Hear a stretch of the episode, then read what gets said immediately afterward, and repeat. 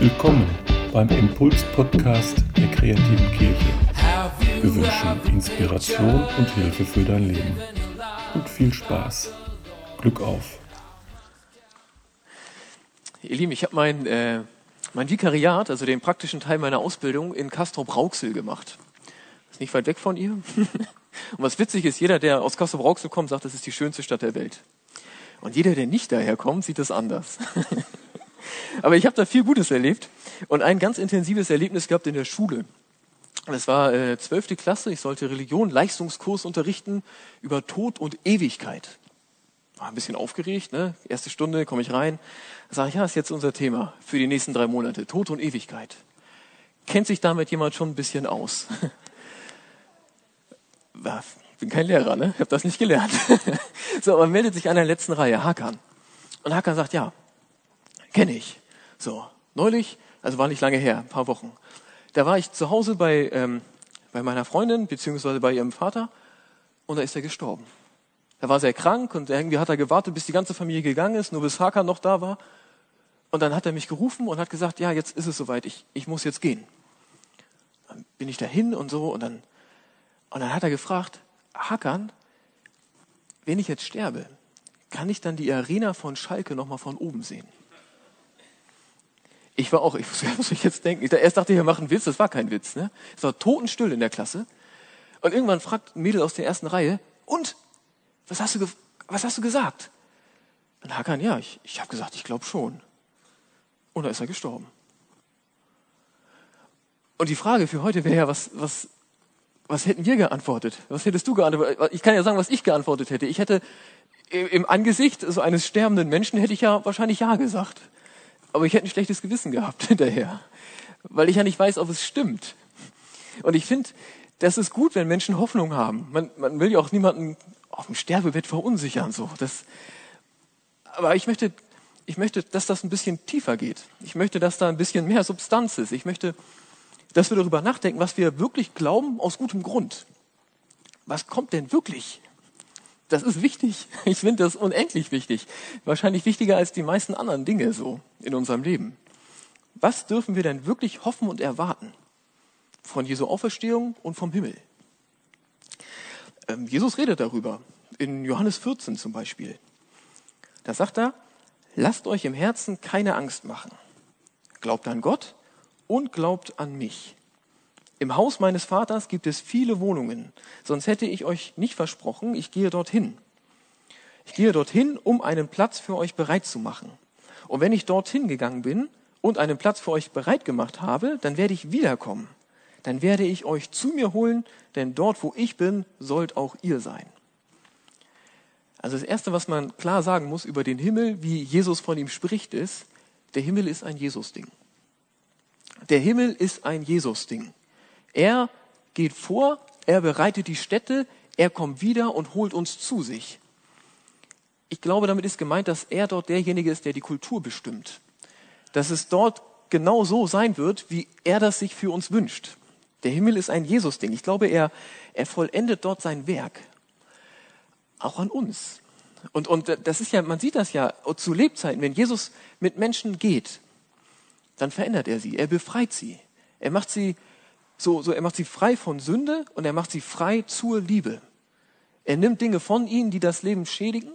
Er nimmt Dinge von ihnen, die zwischen ihnen und anderen und zwischen ihnen und Gott steht, stehen und er gibt ihnen die Möglichkeit zu lieben. Sich selbst zu lieben, den Nächsten zu lieben und Gott zu lieben. Das ist vereinfacht gesagt das, was Jesus tut. Er macht Menschen frei. Frei von Sünde und frei zur Liebe. Das heißt, im Himmel, wenn es so ist, wie Jesus es vorbereitet hat, dann wird das vollkommen sein. Das wird die alles bestimmende Kultur sein, diese Liebe, zu der er befreit. Und deswegen wird es, es wird eine total gute Gemeinschaft geben. Eine total gute Gemeinschaft unter uns und zwischen uns und Gott. Und dieses Ganze, was jetzt zwischen uns steht, was manchmal Beziehungen so schwer macht, auch Beziehung zu Gott sowieso und Beziehung zu uns ja manchmal auch, all das ist dann nicht mehr da, weil, weil der Himmel ein Jesus-Ding ist und weil Jesus sein Werk dort vollendet. Ähm, an anderer Stelle in der Bibel ist das auch mal so als, als Hochzeitsmahl beschrieben. Und das ist der Teil, ich, ich glaube, wir denken manchmal so, im Himmel, ich kenne das von mir, wie, wie so ein Geisterding, ne? alle schweben mit so Engelsflügelchen rum und machen Lobpreis oder so. Die, die Bibel denkt den Himmel ziemlich äh, körperlich. Also Paulus schreibt doch mal, wir werden einen neuen Leib haben, einen, einen geistlichen Leib, der, der, nicht, der nicht kaputt geht, der, an dem nicht der Zahn der Zeit nagt, sondern der einfach da ist. Ich, ich weiß nicht, wie das ist, aber so steht es in der Bibel. Und es passt zueinander. Es wird einen geistlichen Leib geben, wir werden Gemeinschaft haben und Jesus wird die Kultur bestimmen. Und er sagt ja auch, ich gehe, euch die Städte zu bereiten und ich werde wiederkommen, um euch zu holen. Das ist wieder, es, es geht um ihn. Und er ist derjenige, der das ermöglicht. Es ist nicht so, es ist nicht so, dass wir das von uns können, sondern es geht um ihn. Er ist derjenige, der den Tod überwindet für uns. Er ist auch derjenige, der uns durch das jüngste Gericht hindurchbringt.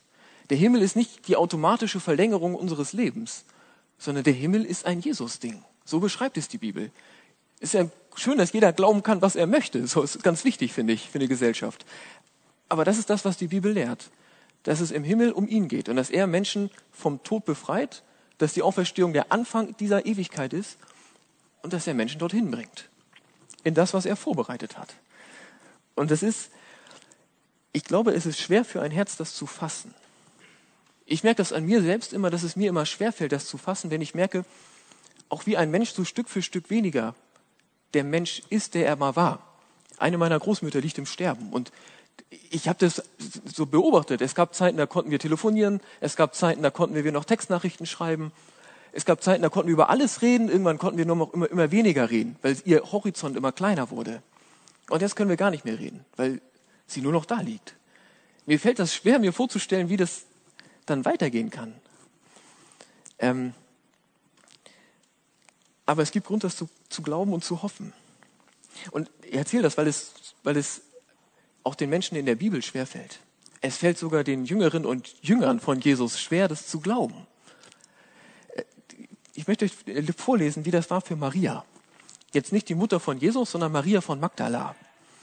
Das ist so. Johannes 20. Maria blieb draußen vor dem Grab stehen und weinte.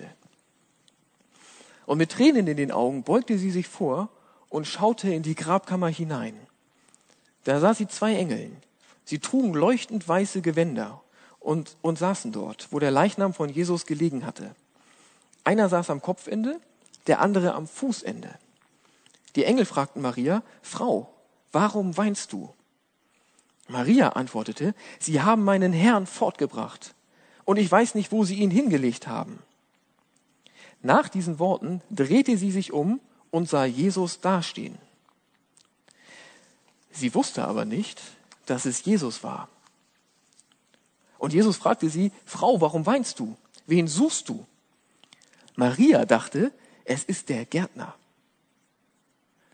Darum sagte, sie zu ihm, Herr, wenn du ihn fortgeschafft hast, dann sage mir, wo du ihn hingelegt hast. Ich will ihn zurückholen. Ich finde es total bewegend. Maria erkennt Jesus nicht. Das heißt, und das ist ja verrückt, ne? sie hat den Menschen Jesus erlebt. Sie hat ihn geliebt. Sie hat, sie hat mitgekriegt, wie er Wunder getan hat. Sie hat sogar mitgekriegt, wie er Lazarus auferweckt hat vom Tod. Sie war bei der Kreuzigung dabei, eine der ganz wenigen Menschen. Nur diese Maria von Magdala, die Maria, die, die Mutter von Jesus und der junge, Jünger Johannes. Alle anderen waren weggelaufen. Maria hat das ausgehalten. Sie ist diesen letzten Weg mit Jesus mitgegangen. Und sie hat die Ankündigung von Jesus gehört. Ich werde sterben und ich werde auferstehen am dritten Tag. Es, es muss so sein. Es ist mein Weg für euch. Hat sie alles gehört. Und jetzt steht sie sogar vor Jesus. Und eigentlich passt ja alles zusammen. Das, was sie gehört hat und dass er vor ihr steht, das ist ja genau das, was zu erwarten war im Glauben. Und sie kann es trotzdem nicht glauben. Er steht vor ihr und sie denkt, das ist der Gärtner. Weil die Trauer ihr Herz blind und taub gemacht hat und ungläubig. Und ich weiß nicht, ob du das schon mal erlebt hast, dass Trauer dich weggespült hat. Dass du nichts mehr glauben konntest, keine positiven Gedanken mehr da war. Bei Maria scheint es so gewesen zu sein. Er steht vor ihr, sie denkt, das ist der Gärtner, weil ihr Herz nicht glauben kann. Ihr Herz kann nicht glauben, dass es stimmt, was Jesus gesagt hat. Das heißt, er muss jetzt noch mehr machen. Es reicht nicht, dass er aufersteht. Es reicht nicht, dass er den Tod besiegt. Es reicht nicht, dass er das vorher breit ankündigt. Es reicht nicht mal, dass er jetzt vor ihr steht. Er muss noch mehr tun. Und das tut er auch. Geht weiter. Jesus sagte zu ihr, Maria. Maria. Und sie wandte sich, sie wandte sich ihm zu und sagte auf Hebräisch Rabuni. Das heißt Lehrer. Jesus sagt Maria. Ein einziges Wort. Maria. Er spricht ihren Namen.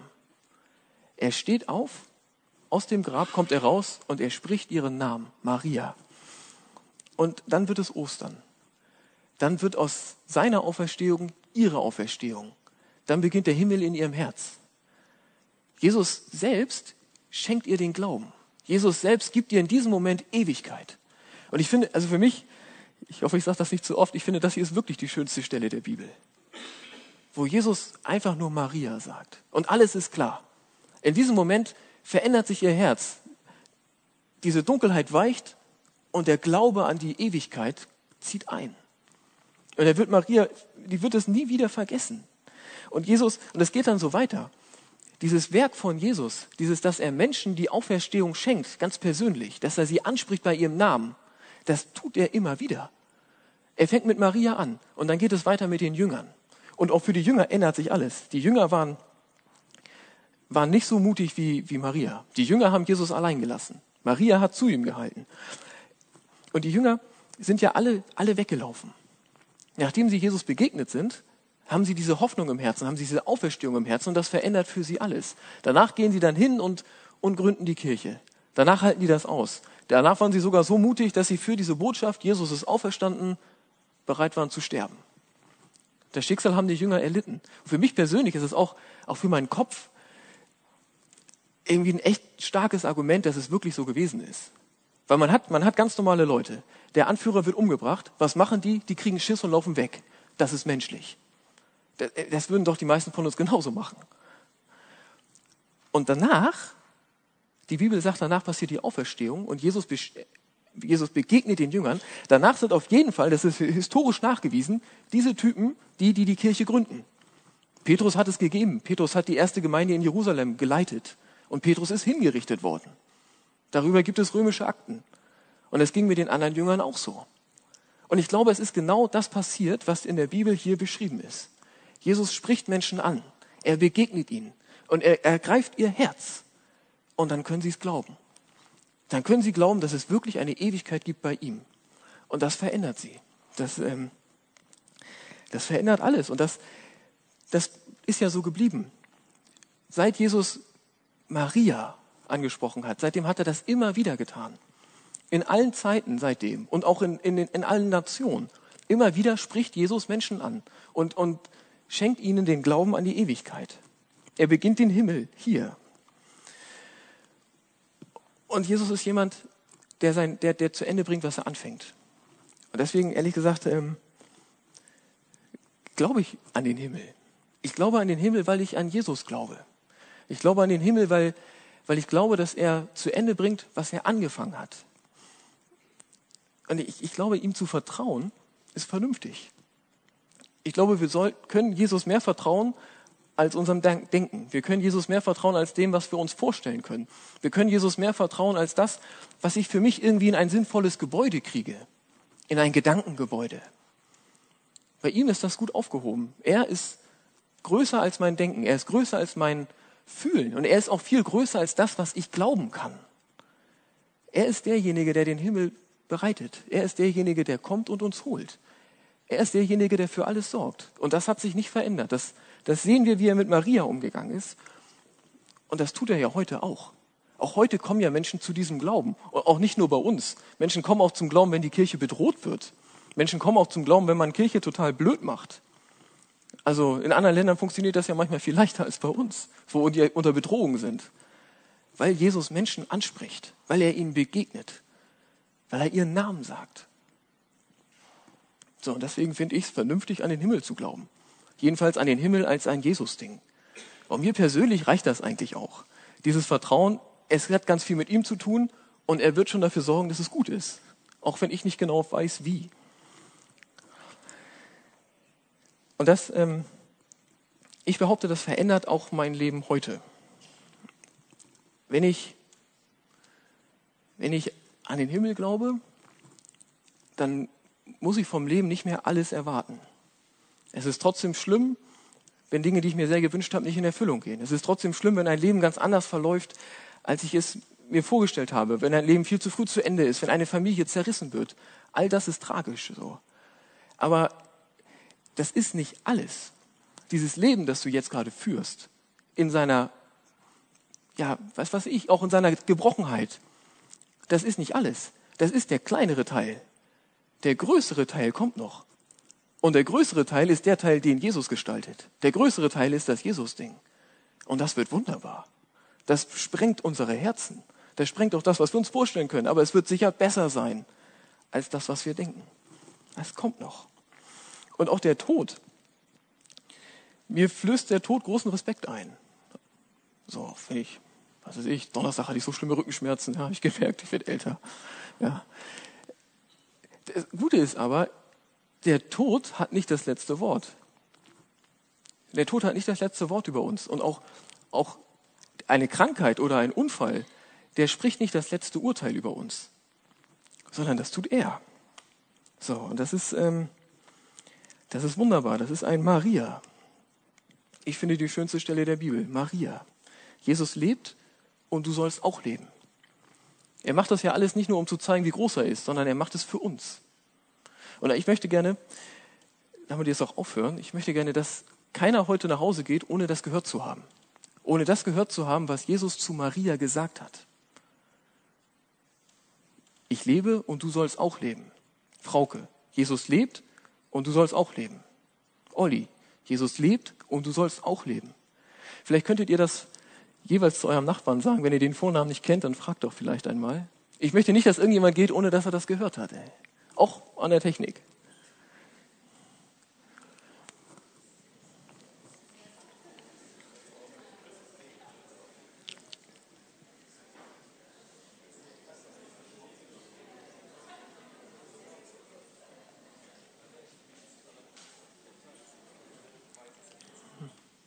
Amen.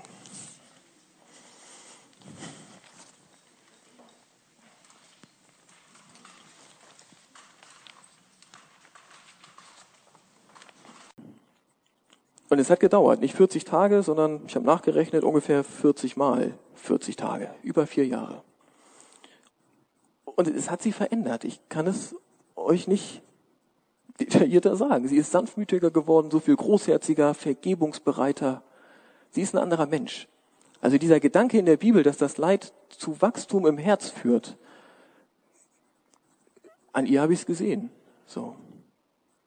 Und sie konnte das, ähm, sie konnte diesen Weg gehen, den Elia gegangen ist, weil Jesus ja zwischendurch auch schon da war. Und Jesus hat viel für uns getan. Jesus hat auch für uns diesen Elia-Weg geöffnet. Ähm, ich möchte euch das mal vorlesen, was Jesus dazu sagt, zu Perspektivlosigkeit und so weiter. Jesus spricht, Kommt her zu mir alle, die ihr mühselig und beladen seid, ich will euch erquicken. Da steckt das drin, was, was von Elia, äh, was Elia gemacht hat. Ne? Elia läuft zum Horeb und Jesus sagt, kommt ihr, lauft zu mir, kommt her zu mir alle. Alle, die ihr mühselig und beladen seid. Beweg dich auf ihn zu, wenn du perspektivlos bist. Ich will euch erquicken. Ich will es gut mit euch machen. Nehmt auf euch mein Joch und lernt von mir. Ein Joch ist etwas, das man einem Ochsen eigentlich auf die Schultern legt und damit zieht er einen Wagen. Ich habe überlegt, was liegt auf Jesu Schultern? Dieses Joch. Auf Jesu Schulter liegt das Leid der Welt. Jesaja nennt ihn den Mann der Schmerzen. Es gibt keine Träne, die Jesus nicht geweint hat. Es gibt keinen Tod, den er nicht gestorben ist. Es gibt kein Grab, an dem er nicht gestanden hat. Das Leid der Welt liegt auf ihm. Und dein Leid auch. So. Und wenn er sagt, nimm auf dich mein Joch, dann heißt das ja nicht, dass wir das Leid der Welt uns auf die Schultern laden. Aber ich glaube, das heißt, dass wir unser Leid akzeptieren als Teil unseres Lebens und dass wir damit zu ihm gehen und unter sein Joch, unter dem das Leid der ganzen Welt liegt, damit runterschlüpfen. Nehmt auf, auf, euch mein Joch und lernt von mir. Denn ich bin sanftmütig und von Herzen demütig. Das ist die einzige Stelle in der Bibel, wo Jesus sagt, wie er ist. Sanftmütig und von Herzen demütig. Und hier haben wir es, ne? Lernt von mir und das Herz. Hier ist genau dieser Gedanke. Das Herz wächst im Leid. Das Herz wird sanftmütig und demütig. Jesus hat die Angewohnheit, dass er Menschen, die in seiner Nähe sind, dass er die nicht so lässt, wie sie sind, sondern dass er diese Menschen verändert. Er verändert ihre Herzen. Er lehrt sie Sanftmut und Demut. Und so werdet ihr Ruhe finden für eure Seelen. Bei ihm wird alles gut. Alles. Vieles wird hier in dieser Welt wieder gut. Nicht, dass wir, dass wir nicht mehr darunter leiden, aber dass wir damit leben können. Vieles können wir hier mit ihm verarbeiten. Und auch das, was uns aus dieser Welt rausbefördert, was unser Leben hier beendet, auch das bringt uns ja nicht ans Ende, sondern in die Ewigkeit zu ihm. Bei Jesus wird alles gut, vieles hier und alles, alles morgen. Denn mein Joch ist sanft und meine Last ist leicht. Ich weiß wirklich nicht, was er meint. Jesu Joch ist nicht sanft und seine Last ist nicht leicht. Er trägt das Leid der Welt. Aber vielleicht lesen wir es für uns. Mein Joch ist sanft und meine Last ist leicht. Ich glaube, ich kann, kann mit ihm das, das ertragen, was mir aufgeladen wird. Mit ihm und bei ihm kann ich das Leid tragen. Und mit ihm und bei ihm und durch ihn gibt es auch neue Perspektive. Amen.